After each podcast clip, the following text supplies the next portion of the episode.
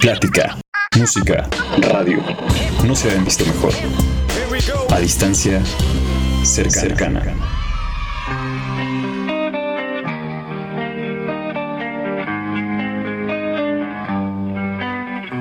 Hola, ¿qué tal amigas y amigos? ¿Cómo están? Sean todos ustedes bienvenidos a esto que es Frecuencia NAM, la estación oficial de la Escuela Nacional de Audio y Producción Musical. Recuerden que esto es A Distancia Cercana, un programa oficial de NAM.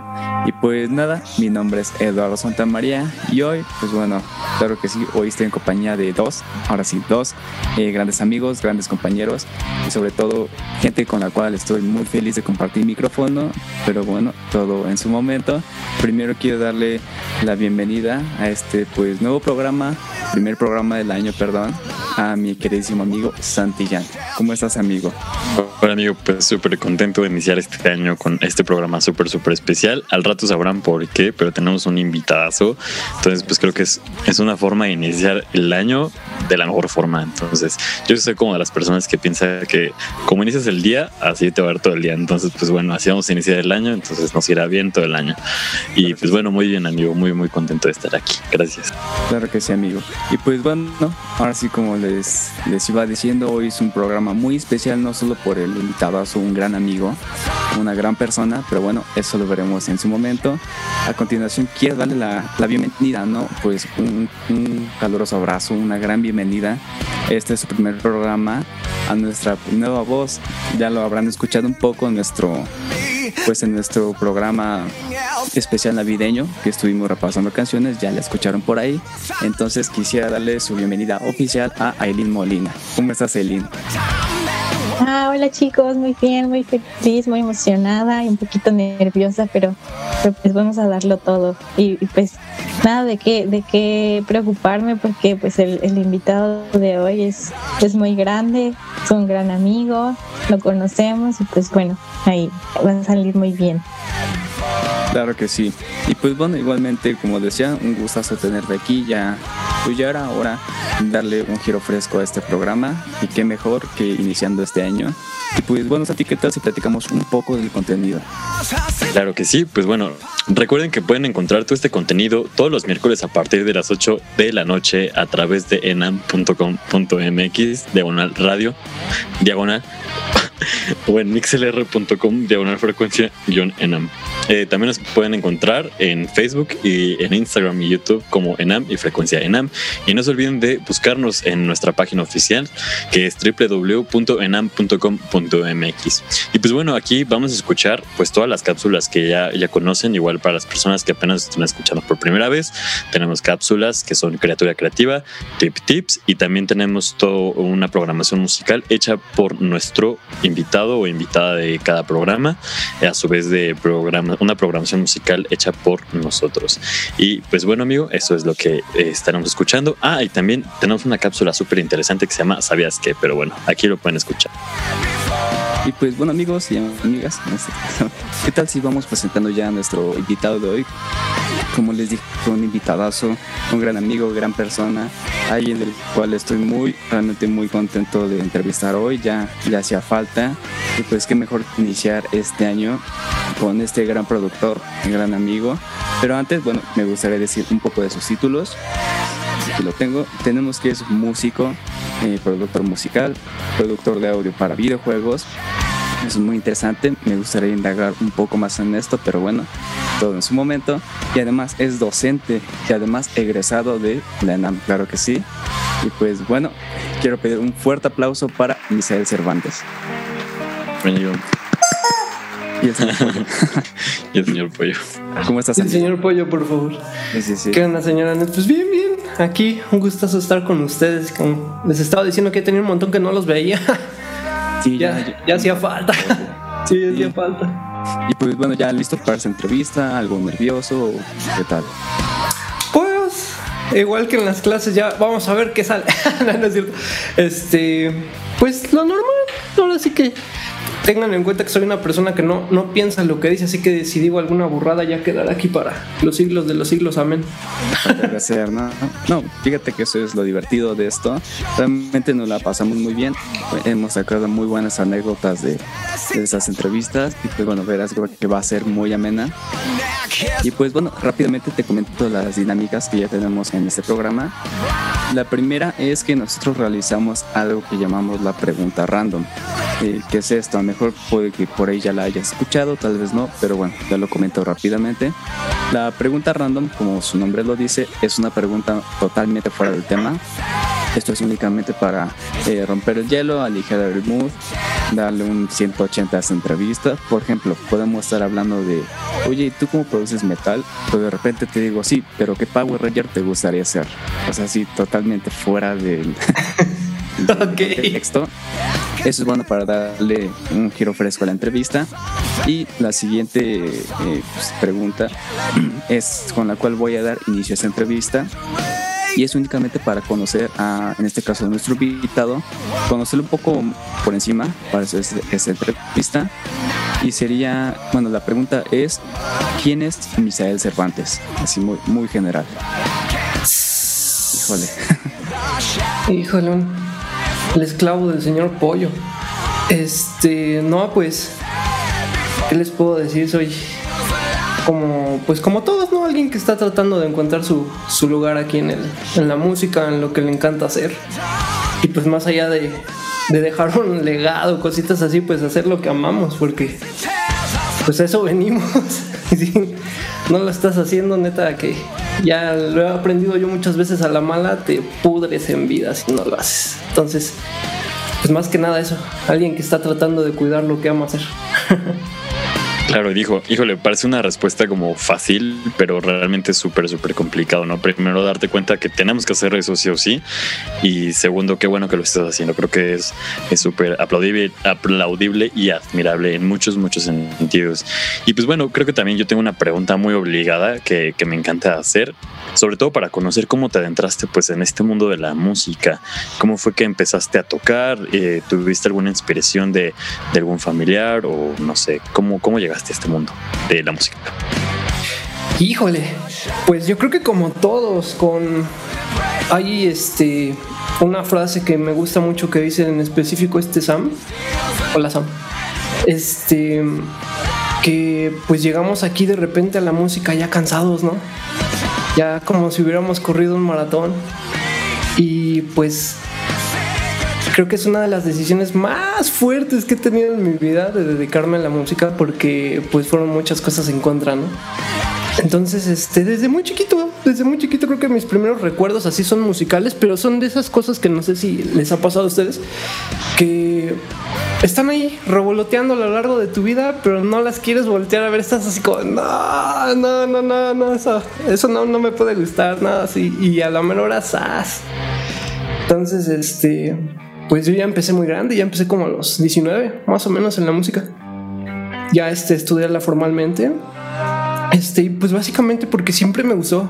O sea, siempre me gustó. Así como le tuve el miedo toda mi vida de dedicarme a la música por, ya saben, por este, por todos los comentarios que se hacen, que te vas a morir de hambre, que shalala, shalala, shalala. Y este, pero siempre estuvo más ahí ese amor, ¿saben? O sea, ese como esa como esa necesidad de mi cabeza de seguirse moviendo, de estar como con esa creatividad constantemente alimentándose. Y creo que no he encontrado otra cosa fuera de los videojuegos que me diera eso como la música. O sea, creo que eso fue lo que me hizo así como aventarme de lleno, decir, vas, o sea, aquí es donde mi cerebro es donde está constantemente evolucionando, creando, imaginando. Entonces, creo que por ahí, señor Santilla. Sí, sí, sí. Y pues bueno, sí, justamente es, bueno, eso es, como que algo que admiro mucho de ti, eh, justamente como lo comentaste al inicio.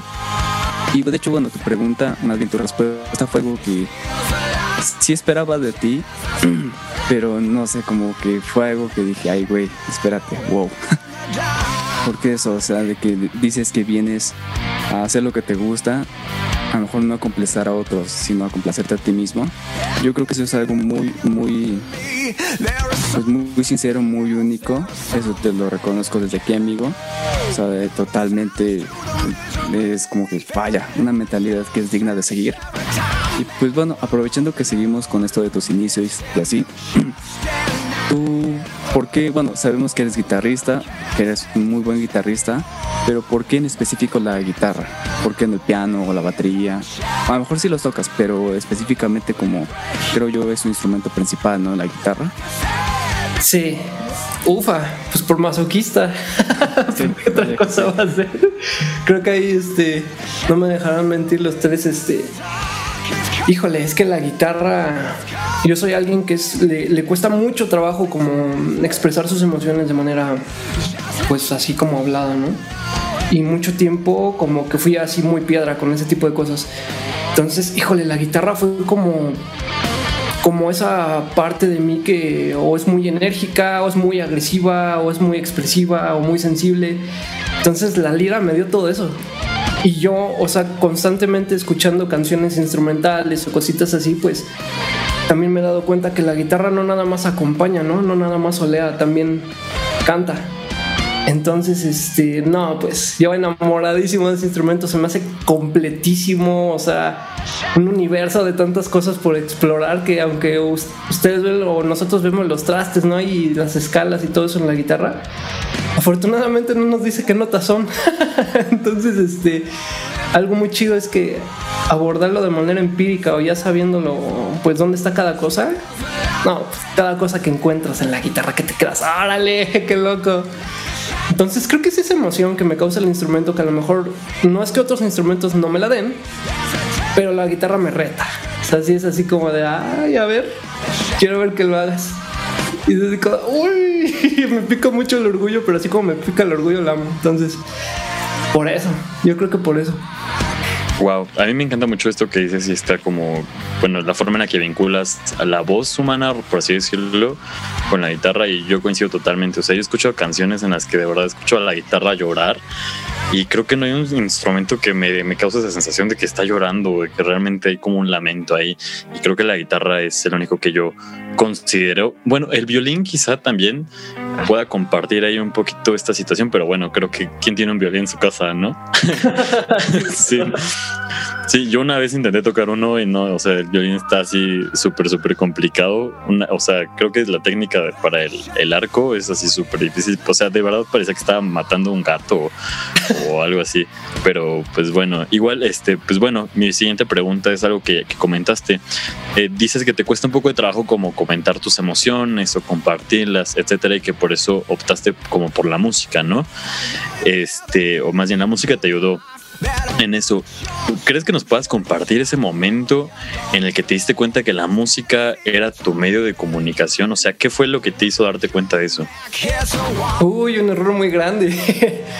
Creo que ha sido uno de los, bueno, no es errores, vamos a decir la enseñanza, pero creo que ha sido la más grande en toda mi vida porque yo antes de estudiar música, este, pues yo hice examen para UNAM y todo ese tipo de cosas, para, específicamente para la facultad de, ¿cómo se llama? De, ahí está, de sistemas, ahí en CEU, porque pues también se me da.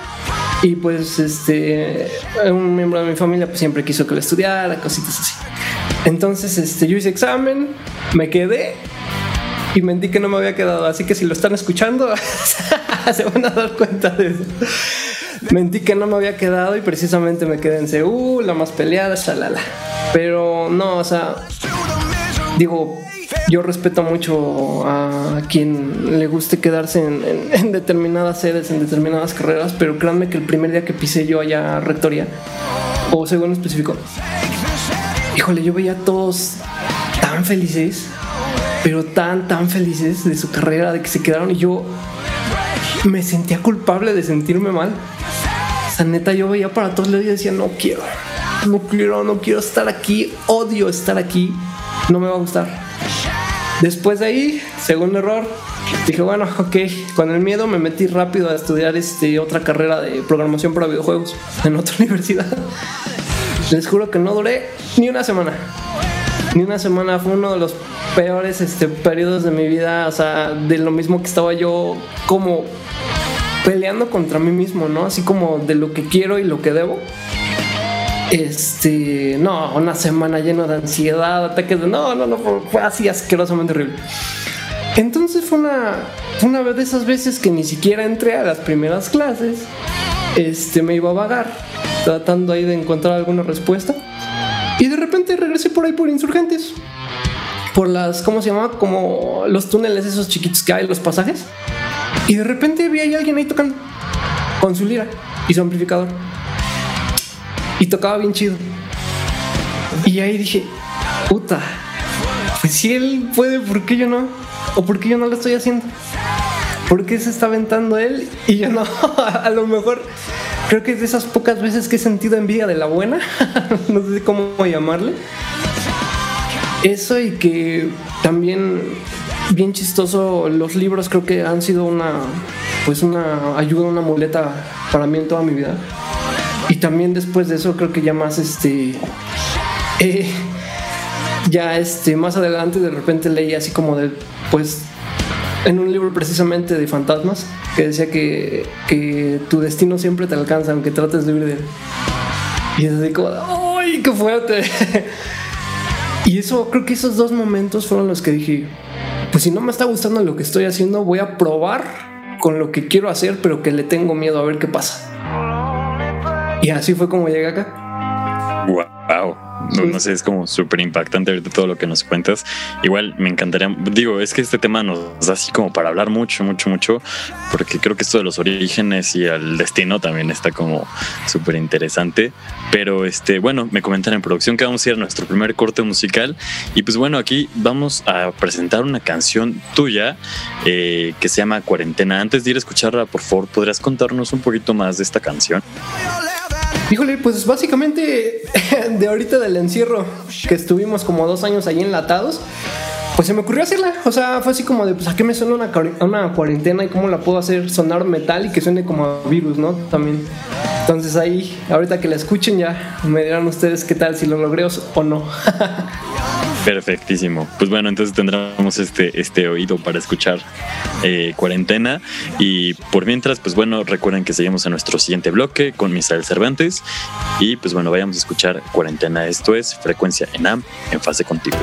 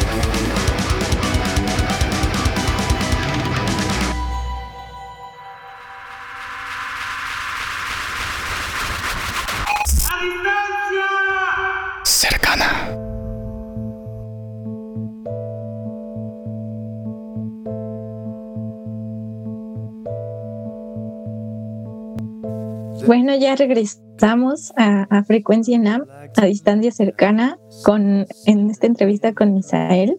Y pues bueno, yo tengo una pregunta de hace rato nos comentabas de como tu crisis por cómo llegaste a estudiar música y bueno, creo que muchísimos de nosotros que estudiamos música nos sentimos identificados con esta circunstancia o bueno, por lo menos yo personalmente me sentí muy identificada con esto de que entraste al UNAM y que saliste y que no te sentías feliz y todas estas cuestiones.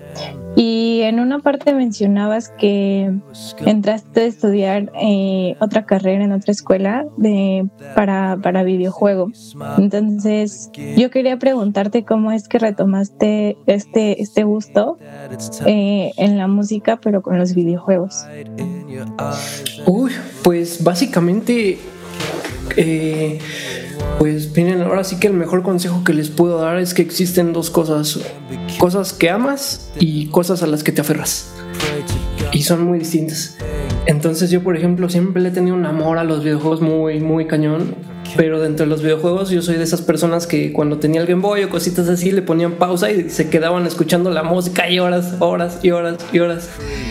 Entonces dije, bueno, ¿qué puedo hacer, no? Si son mis dos grandes pasiones en realidad, la música y los videojuegos, pues ¿por qué no juntarlos, no? Y hacer de eso mi objetivo para estudiar la música. Porque ahora sí que cuando nosotros estudiamos algo, tenemos que tener un norte que seguir. Porque si no, es muy fácil perderse en el camino o de todo lo que aprendamos en el camino no le vamos a encontrar ningún uso. Así se los puedo decir. Entonces creo que básicamente sería por eso. Así es como básicamente retome como no retomarlo, sino sacar esa seguridad, ¿no? Así como decir, va, con todo y como salga. ok, sí, claro, ¿no? O sea, saber, bueno, como dices, ¿no? Tener un punto un objetivo muy claro. Y creo que eso es lo que muchos les hace perder el camino, ¿no? Porque yo, bueno, he podido ver mucha gente que se dedica a la música, pero de repente dice, pues es que sí quería, pero pues tocar, pero pues es que a mi novia le gustaba tal canción, solo aprendí por eso. Pero bueno, a lo mejor también es un motivo bastante aceptable. Pero como dices, lo importante creo yo es mantener este, pues este norte como tú comentas. Y sí, eh, retomando esto también de tu música, pues yo sí afortunadamente he tenido ese, ese placer, ¿no? De escuchar tu música y justamente me quedé con una frase que hace rato te, la quería comentar, pero pues como que no encontré el momento. Pero eso que decíamos, ¿no? De hacer llorar la guitarra. Y todavía me voy a acordar, bueno, eso me hizo acordarme, perdón, de una frase que alguna vez me dijo un maestro, porque me decía lo mismo, no es que no eres expresivo, tienes que hacer todo eso con la guitarra. Y una vez me, me dijo, me dice, haz que tu guitarra llore todo lo que tú no puedas. Entonces me quedé así como de wow. Y ahorita que comentaste eso de que la guitarra llore, dije, increíble. Y pues bueno, aprovechando esto, que retomé otra vez un poco de la guitarra, de la música, eh, específicamente en tu, en tu formación musical, ¿tuviste alguna influencia ya muy específica como de un género, de algún guitarrista, de, o algo así? Sí, este, yo creo que son tres guitarristas que marcaron ahora sí que mi, mi camino como, como guitarrista, valga la redundancia.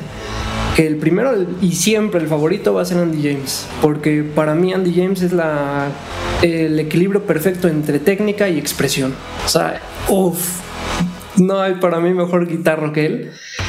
El segundo es Luca Turilli de Red Fire, pero él es más por la parte creativa porque ese tipo es un genio. Ese tipo crea mundos de la nada a través de la música. Digo, no por nada es el creador del metal cinemático. Este, y el tercero yo creo que es este Paul Wardingham, guitarrista australiano, este padre del cyber metal. También, híjole, no, o sea, la, combinación de la guitarra instrumental, todo instrumental con sonidos sintes de todos, así como, oh, no más, suena futurista, ¿cómo? No tengo ni idea, pero lo hace sonar futurista. Entonces yo creo que ellos tres en específico son así como mi, mi top, mi santísima trinidad. Órale, y, pues bueno, ahorita que comentas a tu Santísima Trinidad, pues me gustaría saber un poquito el tú cómo vives el, el tener pues una influencia tan fuerte o tres influencias tan fuertes cuando tú compones. O sea, realmente cuando tú compones tomas referencia de ellos o crees que ya como que se impregnó en tu ADN de compositor y sale, se hizo como un hijo de los tres y sale uno. Justamente creo que ese fue mi, siempre mi, mi coco, que yo quería sonar como ellos, ¿no? Siempre, siempre quise sonar como ellos. Y al final de cuentas no vas a poder. o sea, ellos han vivido lo que han vivido y suenan así por todo lo que, la suma de sus experiencias, ¿no? Eh, y a mí lo que me ha ayudado mucho de ellos tres son los consejos que dan. O sea, yo por ejemplo para componer eh, algo que de verdad me guste, tengo que hacer el título o tengo que hacerle la historia primero. Porque si no la canción o la música que me va a salir suena más teórica que algo. Entonces primero es como idear ahí la historia, así como, ah, es que quiero, a ver, tengo ganas de hacer algo así como medio agresivo, rápido, pero que suene como una ciudad futurista y que está pasando esto y que llega una invasión y la fregada, o sea, así bien fumadote. Pero a final de cuentas, para mí la música es como saber a qué te suenan las cosas, ¿no? Como músico, como compositor. Entonces creo que de las influencias de ellos tres me he llevado más los consejos que el sonido, porque no, o sea, son guitar gods, o sea, no, estoy años luz de lo que este, ¿cómo se llama? De lo que pueden hacer ellos. Pero como tal, su parte creativa, sus métodos, creo que me lo sea. Ay, sí, me, me declaro culpable de haberme los adueñado. Y bueno, yo recuerdo que, mencionaban esto, que la, la, música sin querer queriendo la traes inconsciente y pues retomas muchísimas cosas de todas las músicas que has escuchado en tu vida. Y pues yo creo que justamente lo que tú dices de tus, de tus tres grandes, pues va, va a haber cosas tal vez inconscientes o tal vez adrede. Y pues justo esto yo quería preguntarte, ¿hacia dónde crees que, que vaya tu música ahora? Que haya como nuevas, nuevos modelos a seguir o que te vayas a experimentar diferentes cosas con tu música o con tu composición? Pues sí, básicamente trato de ir evolucionando a la par de, o más bien al revés, trato de que mi música vaya evolucionando conmigo, porque pues uno va, vas creciendo, ¿no? También como persona y en la música no, no se queda atrás, vas también creciendo, madurando a la par. Y a lo mejor géneros que antes decías, ay, ¿cómo lo voy a mezclar sin nada que ver? De repente en algún determinado momento de tu carrera te quedas, no manches, suena chido, a ver. Entonces, por ejemplo, ahorita que he estado mezclando ya un poquito más de música electrónica con metal, pues me, me ha gustado mucho esa parte, siento que le ha dado un refresh a mi sonido y que me lleva hacia donde yo, hacia donde me gustaría ir, porque a mí me gusta mucho todo el futurismo, todo este tipo de cosas. Digo, vivo en una nave espacial. Entonces, este, creo que por ahí va mi música. O sea, trato de que evolucione, pero de que me evolucione más de lo que yo puedo madurar para después yo alcanzarla y ver cómo, como que qué sale, ¿no? Ya después.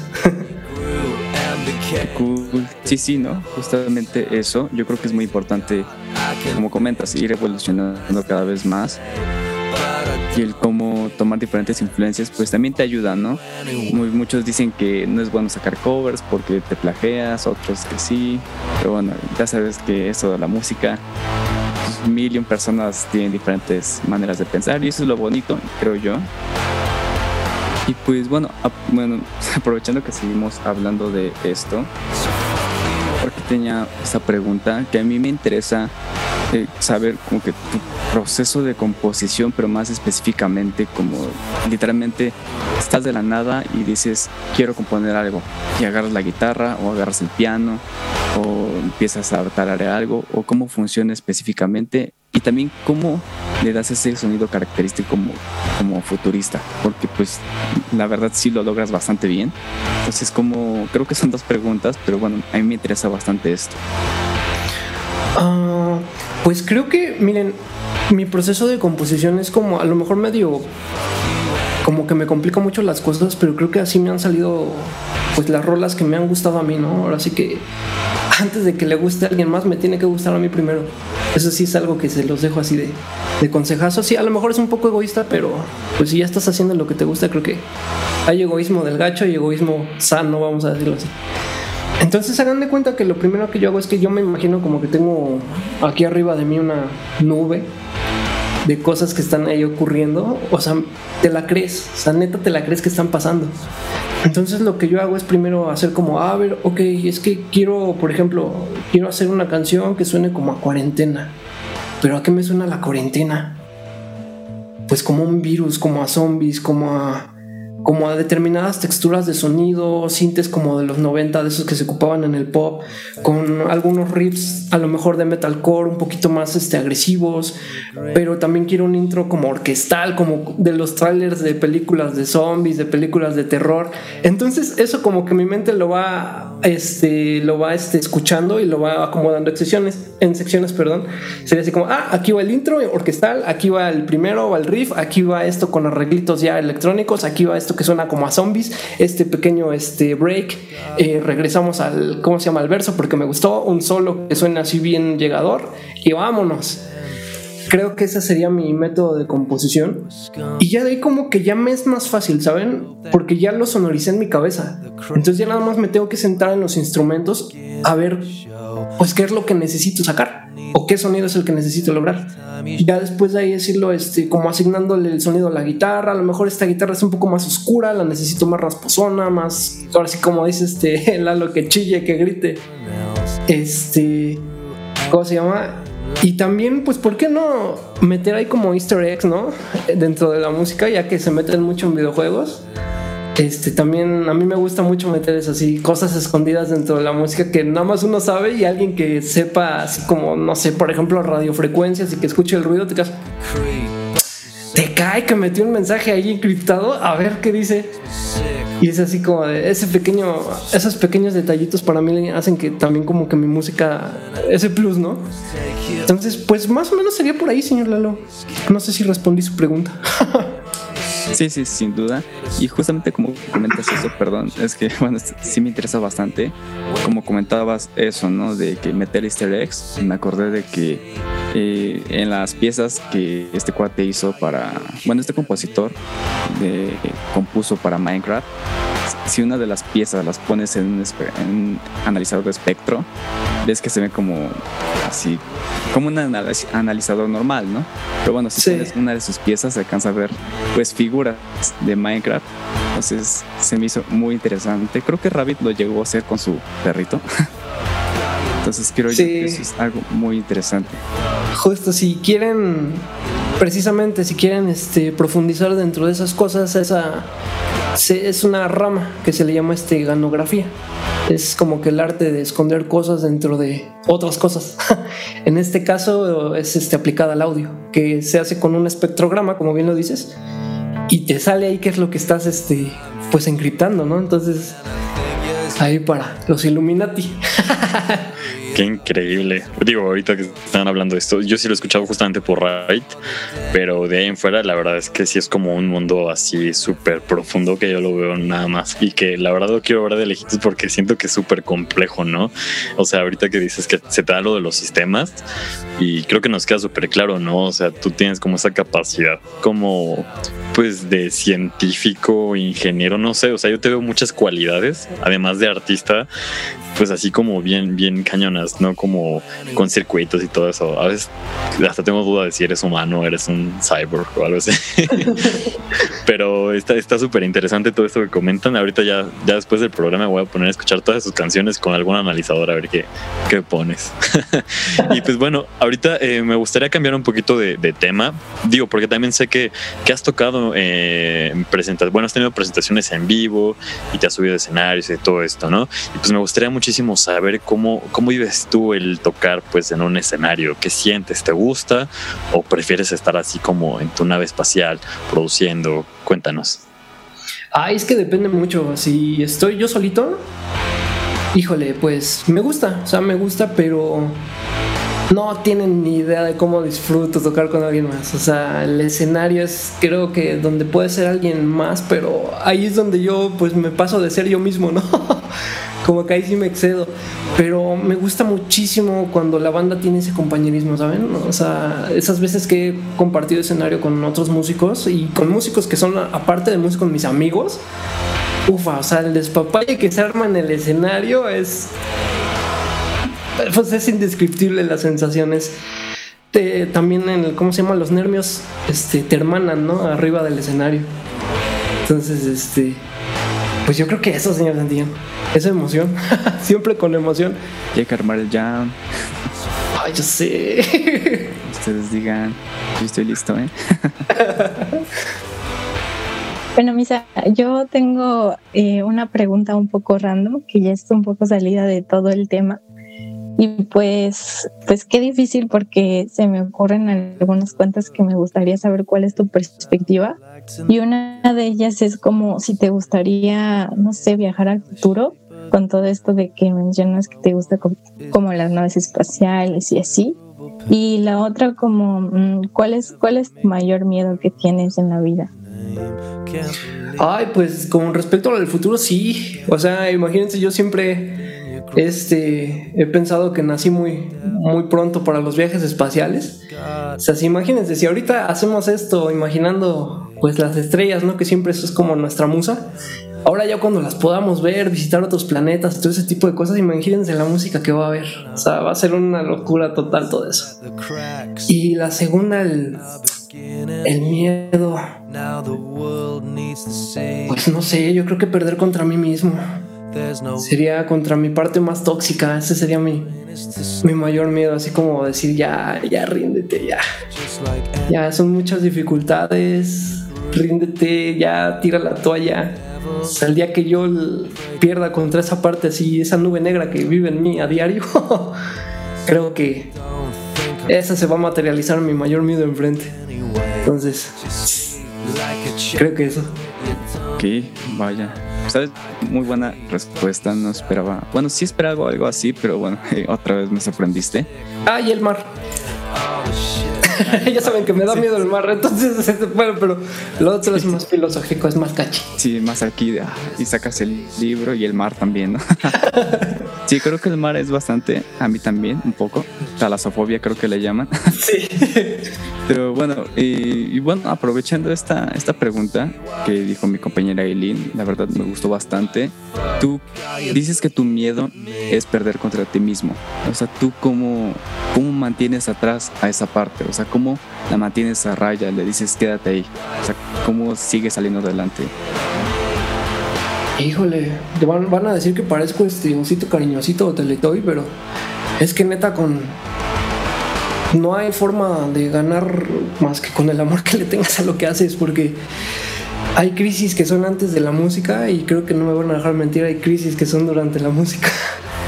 Entonces ahí es donde te vas a dar cuenta de verdad si te gusta lo que haces o nada más es un capricho. Entonces, este, pues mientras creo que le tengas amor sincero y honesto a lo que estás haciendo y a lo que te estás dedicando, vas a poder mantener a raya al, ahora sí que al lobo negro, que no te coma. Claro, híjole, pues ahorita eso que mencionas de las crisis, eh, no sé, a ver, me, me, quedé pensando, hasta se me olvidó lo que te iba a preguntar, porque últimamente no sé si es lo que comentábamos, este, o lo que se comentó en, nuestro programa especial, que justamente creo que las fechas de diciembre, enero, o sea, estas fechas medio gélidas, la verdad a mí me da mucho como por ser medio, tener mucha catarsis y, y bajonearme, ¿no? Pero pues, híjole, creo que al final eh, la música y, y el, pues ser constante y decido de hacer lo que amamos, creo que es lo que nos puede mantener a flote o nos mantiene a flote, ¿no? Sobre todo a las personas que son como sensibles y bueno, yo me, meto en esa parte. Pero bueno, ahorita para mi siguiente pregunta, me quiero fusilar una pregunta de Lalo que siempre hace, perdón, Lalo, la voy a robar. adelante, adelante. Pero es que es, muy buena y, me gusta mucho antes de que, de que se nos acabe el tiempo, me gustaría saber cuál ha sido tu mejor experiencia arriba del escenario, así que te haya dejado marcado. Pues Ay, Phil Barrera. este. Híjole, yo creo que han sido dos. O sea, una que, que fue cuando toqué en el Plaza Condesa, que fue así como tanto mar de gente que le soy bien sincero, mientras estaba yo tocando, estaba yo así noqueado de los nervios, pero ya cuando te bajas y ves la magnitud de lo que hiciste, te quedas así de, ufa, ni siquiera para presumirlo, ¿no? O sea, es, quiero esto quiero esto por el resto de mis días. Está wow. Y la segunda, yo creo que una vez que fuimos a, con la banda con la que yo estaba de anime, que fuimos a tocar a Chalco, el sábado fue un día horrible, horrible, el más horrible que se pueden imaginar. Nos abucharon, el sonido pésimo, o sea, horrible, horrible, horrible. El segundo día, totalmente distinto. O sea, todo lo que estuvimos ensayando, todo lo que nos estuvimos preparando, creo que ese día, este, igual, Fer, Lalo, si me están escuchando, que saben que les debo la vida de ese día, este, los dos Inges que nos ayudaron ahí a sonorizar, que también eran miembros de la banda, híjole, salió perfecto ese, ese, este, ¿cómo se llama? Ese show, o sea, nos, no, o sea, hasta autógrafos pedían y es así como, ay, no, qué chido. Este, no sé, creo que son las dos experiencias de las más bonitas que he tenido así arriba del escenario.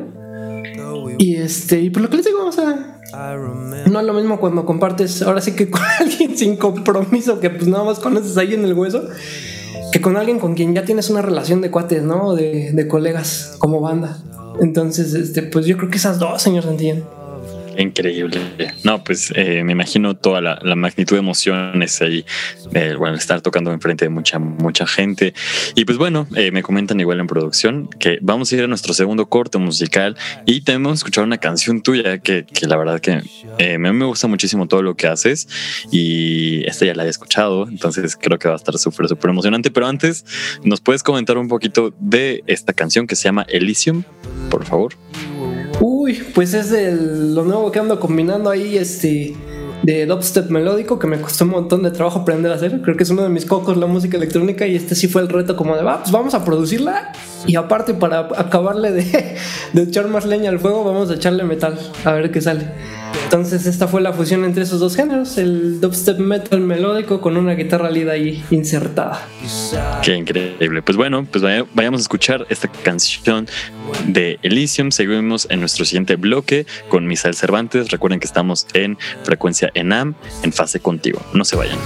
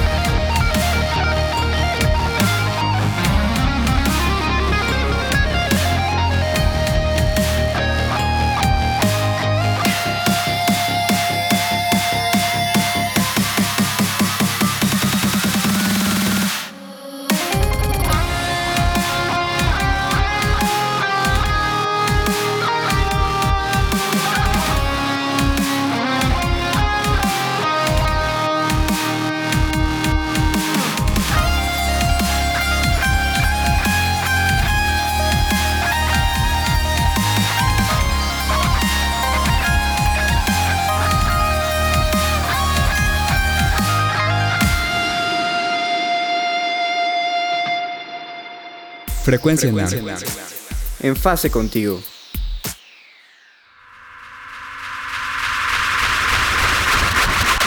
A distancia cercana.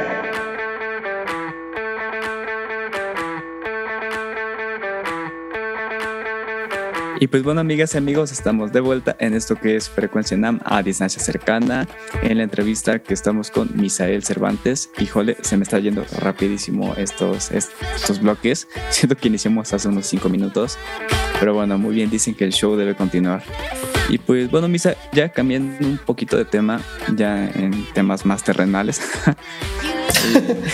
por decirlo de alguna manera. Me gustaría hablar un poco sobre la ENAM, ¿no? La escuela que pues, nos proporciona este espacio.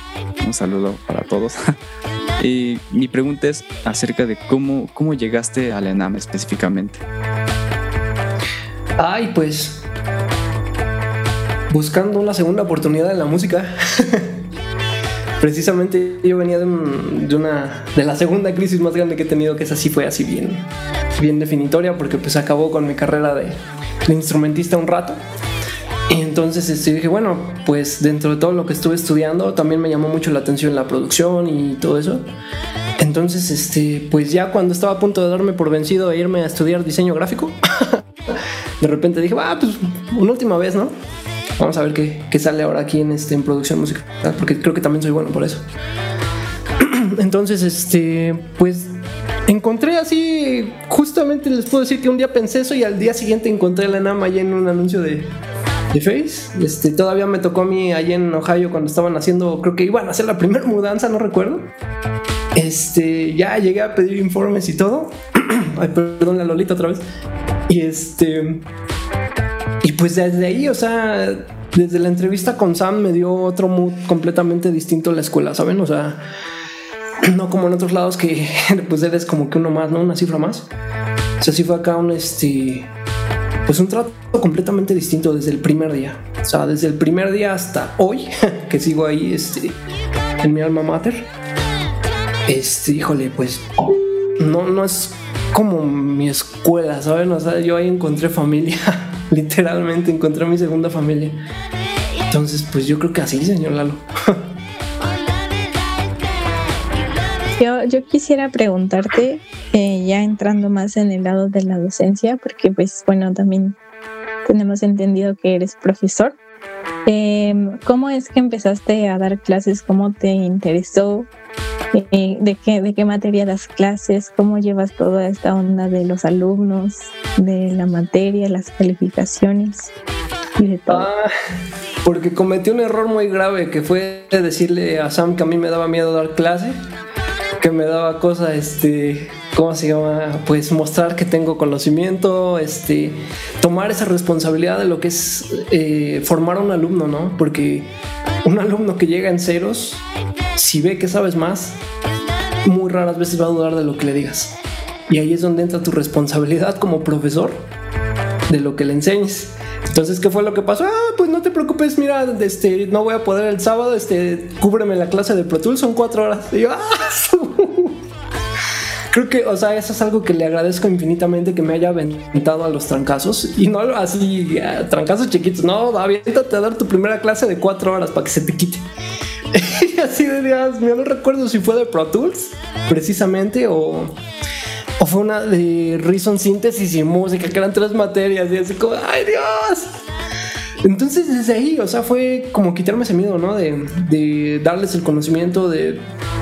Ahora sí que algo que les puedo decir con toda seguridad es que quien enseña aprende dos veces.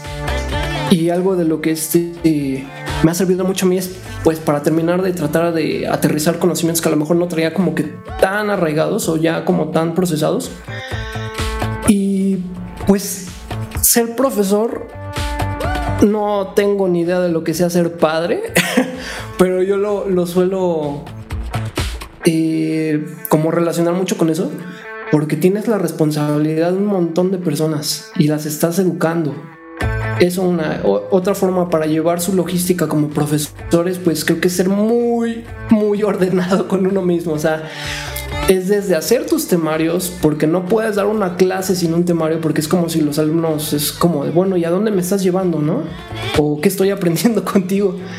Este, dos, eh, pues también tener esa como dualidad, ¿no? De que, o sea, sí eres profesor, sí a lo mejor un poquito cuate, pero también, pues saber pues tener el carácter para también de repente disciplinar, ¿no? Entonces, este, híjole, creo que esa parte me ha hecho ser más responsable en todo aspecto conmigo mismo, con alumnos. Este, y pues me ha enseñado bastante del compromiso que hay que tener. Entonces, no sé si con eso respondí la preguntita. Totalmente, pues sí me imagino que, implica muchas cosas, ¿no? Y realmente considero que quien es maestro o maestra eh, es porque tiene como esta capacidad realmente de compartir y bueno, yo de primera mano puedo decir que sí la tienes, o sea, yo recuerdo eh, igual mi primer semestre en ENAM, eh, o sea, tú siempre cuando me acercaba contigo como que siempre tienes esta facilidad de hablar y como de hacer entender a la gente de una forma muy fácil. Considero que igual no todos, o sea, ahora sí que sí todos pueden cocinar, pero, pero igual dar clases entre sí que no, porque creo que sí se necesita un poquito de, de tener ese don eh, que yo considero que tú tienes. Entonces, pues qué, qué, cool que te hayas animado, que también Sam te haya, te haya forzado de, alguna forma a entrarle a, los catorrazos, pero pues es que realmente lo traes. Entonces, no creo que lo haya hecho así como, o sea, lo menso, realmente no para nada. Al contrario, ya sabía que lo traes, todos sabemos que lo traes. Entonces te dijo, a ver, vas. Pero bueno, igual ahorita que, estamos hablando de la docencia, me gustaría saber, eh, mayormente te ha tocado eh, online ser profesor, ¿correcto? Sí.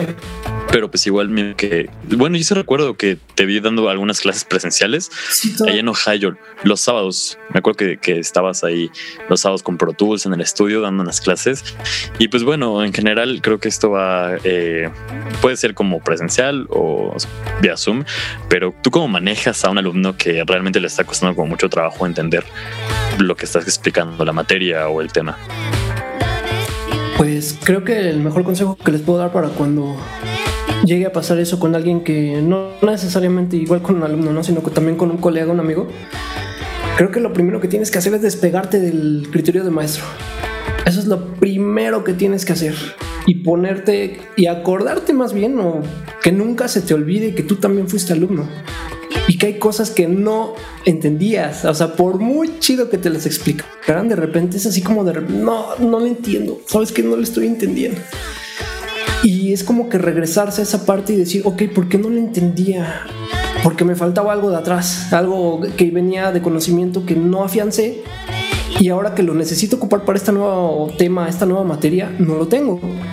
Entonces, generalmente, generalmente, no siempre, es lo que me ha funcionado, así como, oye, y de los temas de atrasito, ¿cómo vienes? Oye, pues es que sí tengo, ah, ok, vamos a partir desde ahí. Ahora sí que el problema mayor hay que romperlo en cachitos y regresarse un poco. Para también, ahora sí que si las bases no están bien, lo de adelante no se va a poder construir. Así se los pongo así. Entonces creo que con eso, señor Santillana, a mí personalmente me ha servido mucho. También ya cuando el problema ya no es tanto académico, sino más personal, pues también, ¿no? O sea, no porque uno se aprove ya es así como, ah, pues me vale tu, tu vida como alumno, ¿no? Lo que te pase. Digo, creo que de repente los consejos vienen de menos, de quienes menos lo esperamos. Entonces creo que esas dos partes, la parte académica de que no se te olvide ser alumno y la parte humana, deben ir muy a la par cuando estás ya como profesor. Qué cool. Sí, sí, ¿no? Justamente eh, creo que eso es algo que muchos deberían hacer, ¿no? Muchos que se dedican a la docencia, de atacar el problema literalmente de raíz, o sea, porque eso es lo que, lo que tú haces. O sea, dices, tienes mal esto, pues vamos por ahí. Eso sería como arrancar el problema y atacarlo desde la base, ¿no? No, no ya desde arriba que ya tiene unas, a lo mejor unos huecos en ciertas materias, ciertos conocimientos. Entonces, pues bueno, yo considero eso muy genial. También aprovechando esto, que estamos hablando de la docencia, de los alumnos, tú tienes, o bueno, este, este punto que has dado diferentes tipos de clase, ¿has tenido algún alumno que tú digas, wow, o sea, este es un prodigio? Ay, sí, este, precisamente la materia de solfeo una vez, este... Ah, pues ya conocen ustedes Ariel. Este... Pues Ariel es Ariel. Eh, una vez me tocó un chico que se llama Enrique que no les miento, no conozco en toda mi vida musical no conozco a nadie, a nadie, a nadie, a nadie que, ese tipo era un robot así en música. Cualquier ejercicio que le pusieras del de inclusive los más complicados que ya vienen sencillos y no sé qué tanta cosa, como impresora, sin ni un error. Cualquier, este, ¿cómo se llama? De, casi de todos los libros que tenía, yo era como, no manches, estás loquísimo. Y este, pues también te reta, ¿no? Como profe, así como de, ¿qué le enseño? a él que le enseño.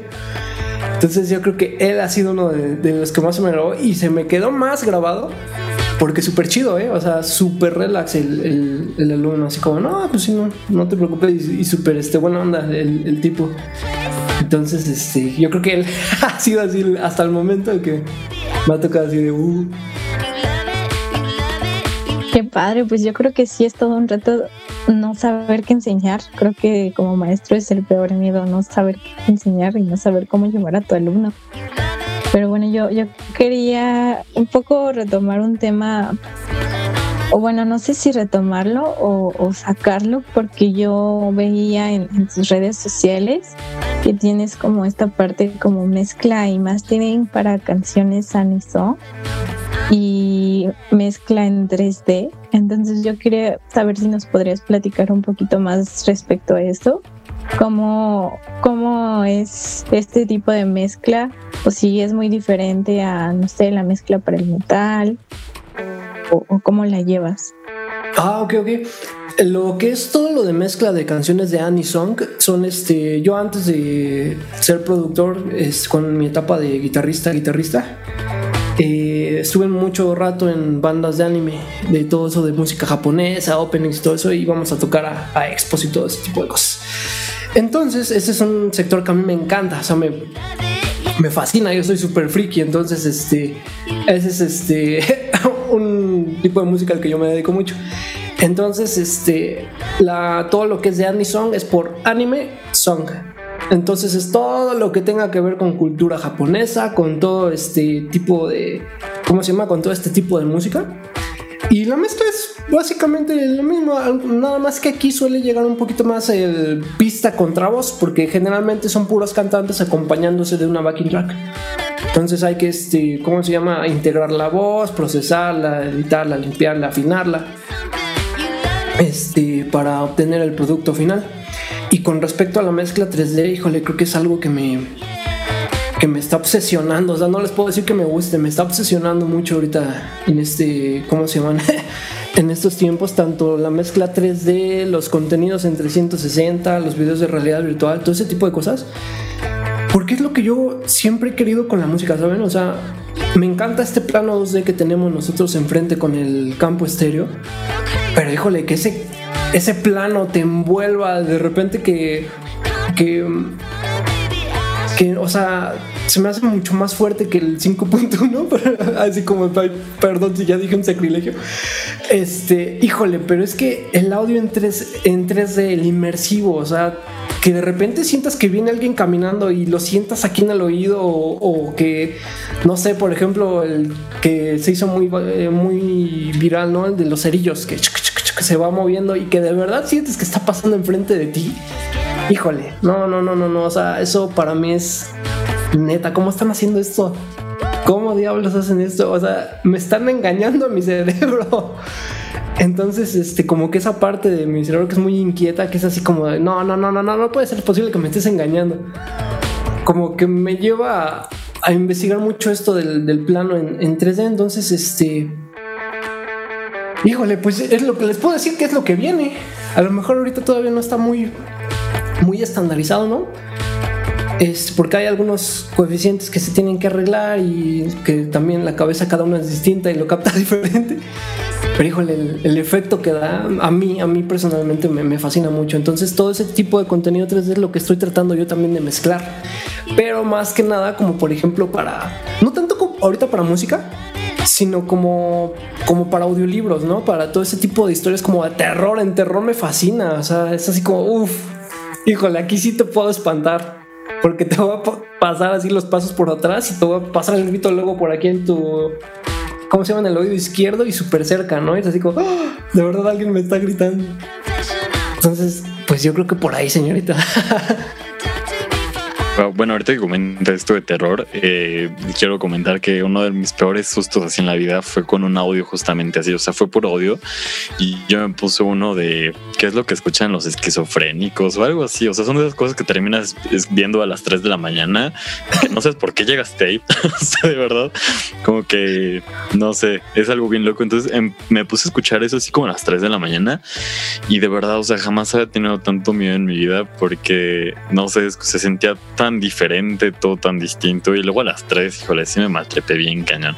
Pero bueno, justamente mi siguiente pregunta la contestaste un poquito ahorita en tu respuesta anterior de que para allá es a donde se va eh, la industria en general, ¿no? Del entretenimiento, a ser más inmersiva y como, pues sabes, como ya más tangible, por así decirla, ¿no? Hasta la música. Pero tú consideras realmente que la música también se puede adaptar a este, este, este tipo de campos de, pues ahora sí que, digamos que Atmos o de 3D, no sé, ¿tú, tú crees que se vaya a transformar tanto la industria? Hoy sí, sí, totalmente. Porque ahora no nada más, por ejemplo, lo que imaginábamos, ¿no? De eh, hacerlo, o cuando nosotros compramos un disco que es un live o de un concierto, ¿no? Que según fue grabado en un concierto, pero la imagen sigue estando enfrente, es una imagen 2D, es completamente estéreo. Ahora imagínate tener el concierto, neta, o sea, que podamos llegar a un momento en el que podamos hacer por medio de layers o de este, ¿cómo se llama? Sobrecapas, de tener el público atrás, nosotros estar envueltos con el público y de repente sentir que la banda está enfrente de nosotros y que si el guitarro se mueve, se mueva y que si de repente se baja o cuando se llegan a bajar los vocalistas que pasan por enfrente de ti, o sea, recrear eso de manera, vamos a decirlo, virtual en un entorno 3D o en una atmósfera así como wow y por ejemplo, ahorita que ya existe la tecnología de tracking en la cabeza, que para donde tú te voltees, también el sonido o la fuente va a viajar junto contigo. No, pues imagínate lo que se va a poder hacer con música. O sea, ya los live sessions van a ser live session en así toda la extensión de la palabra. Entonces, no sé, yo creo que viene una, no un cambio, sino una evolución en cómo vamos a consumir y a estar escuchando la música.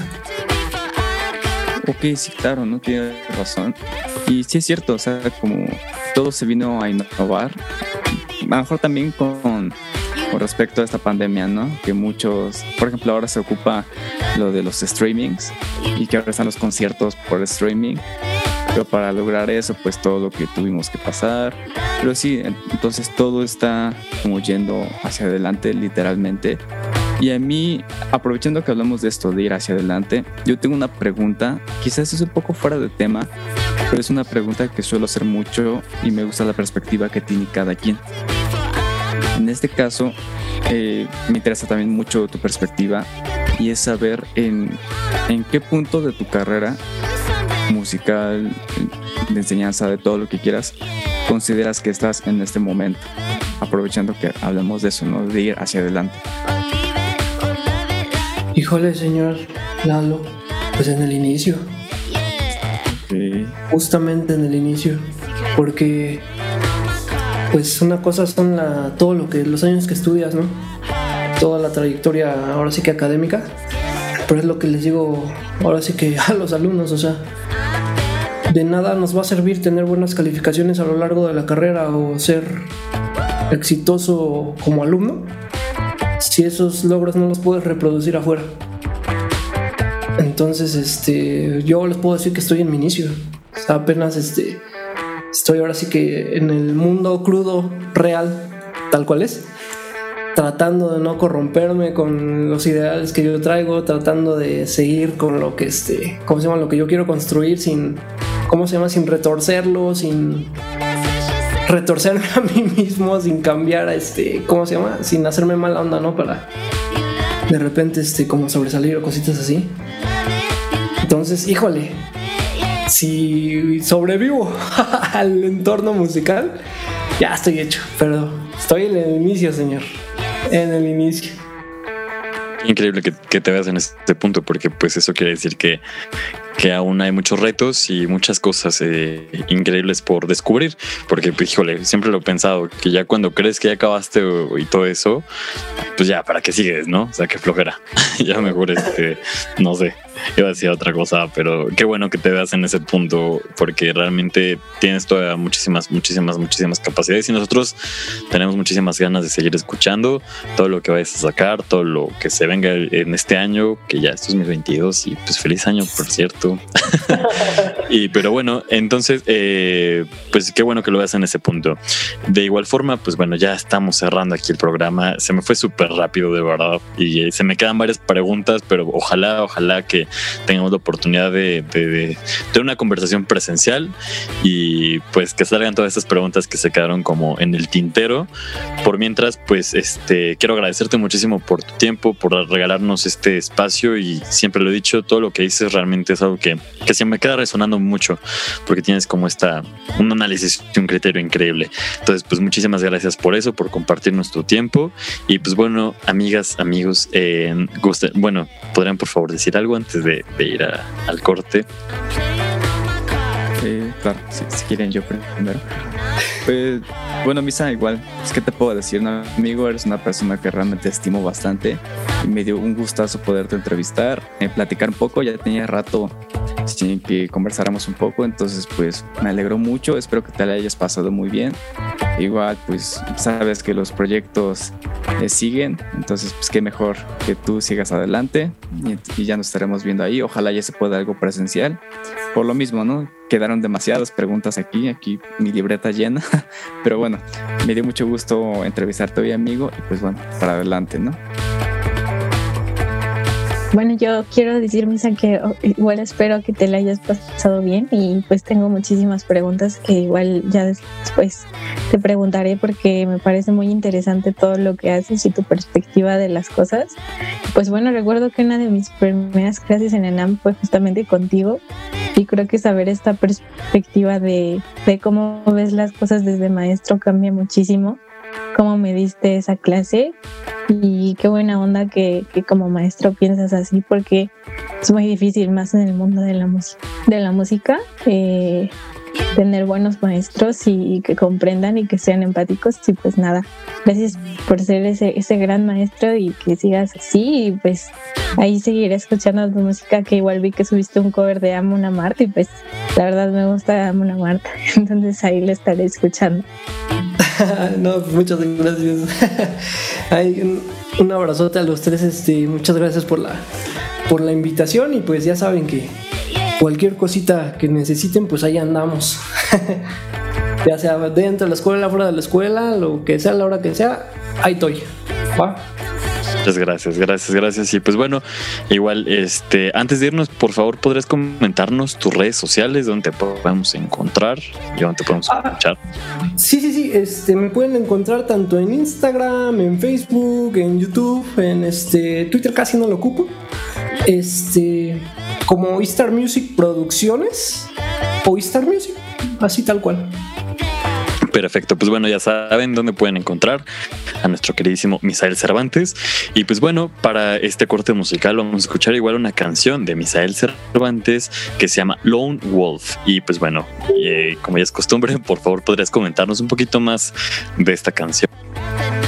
Híjole, pues este, igual una rolita original que fue de las primeras que le hice letra. Este, nada más que aquí me ayudó una chica de allá de España que se llama Laura. Entonces ahí Laura, si me está escuchando, muchas gracias.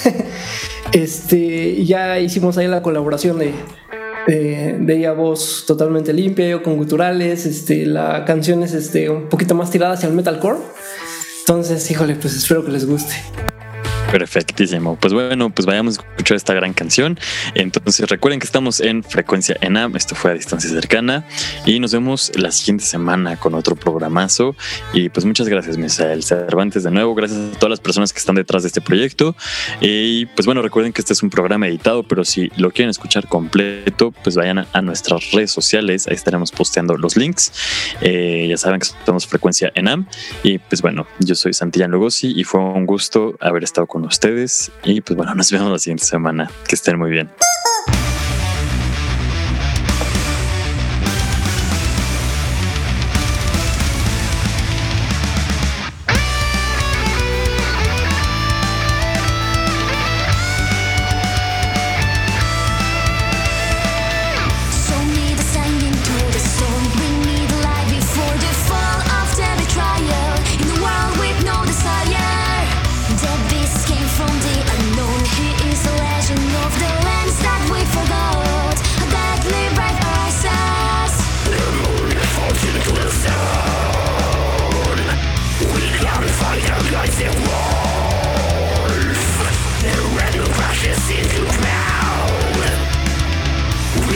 Struktur, to this world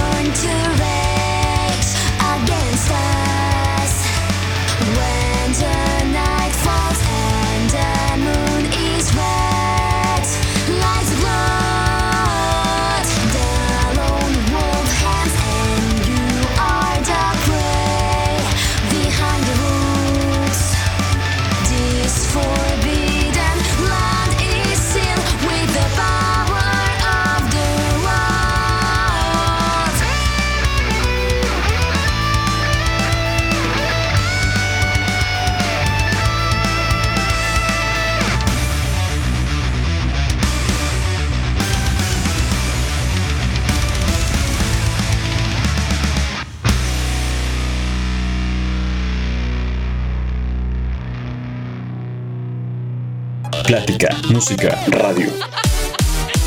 A distancia cercana.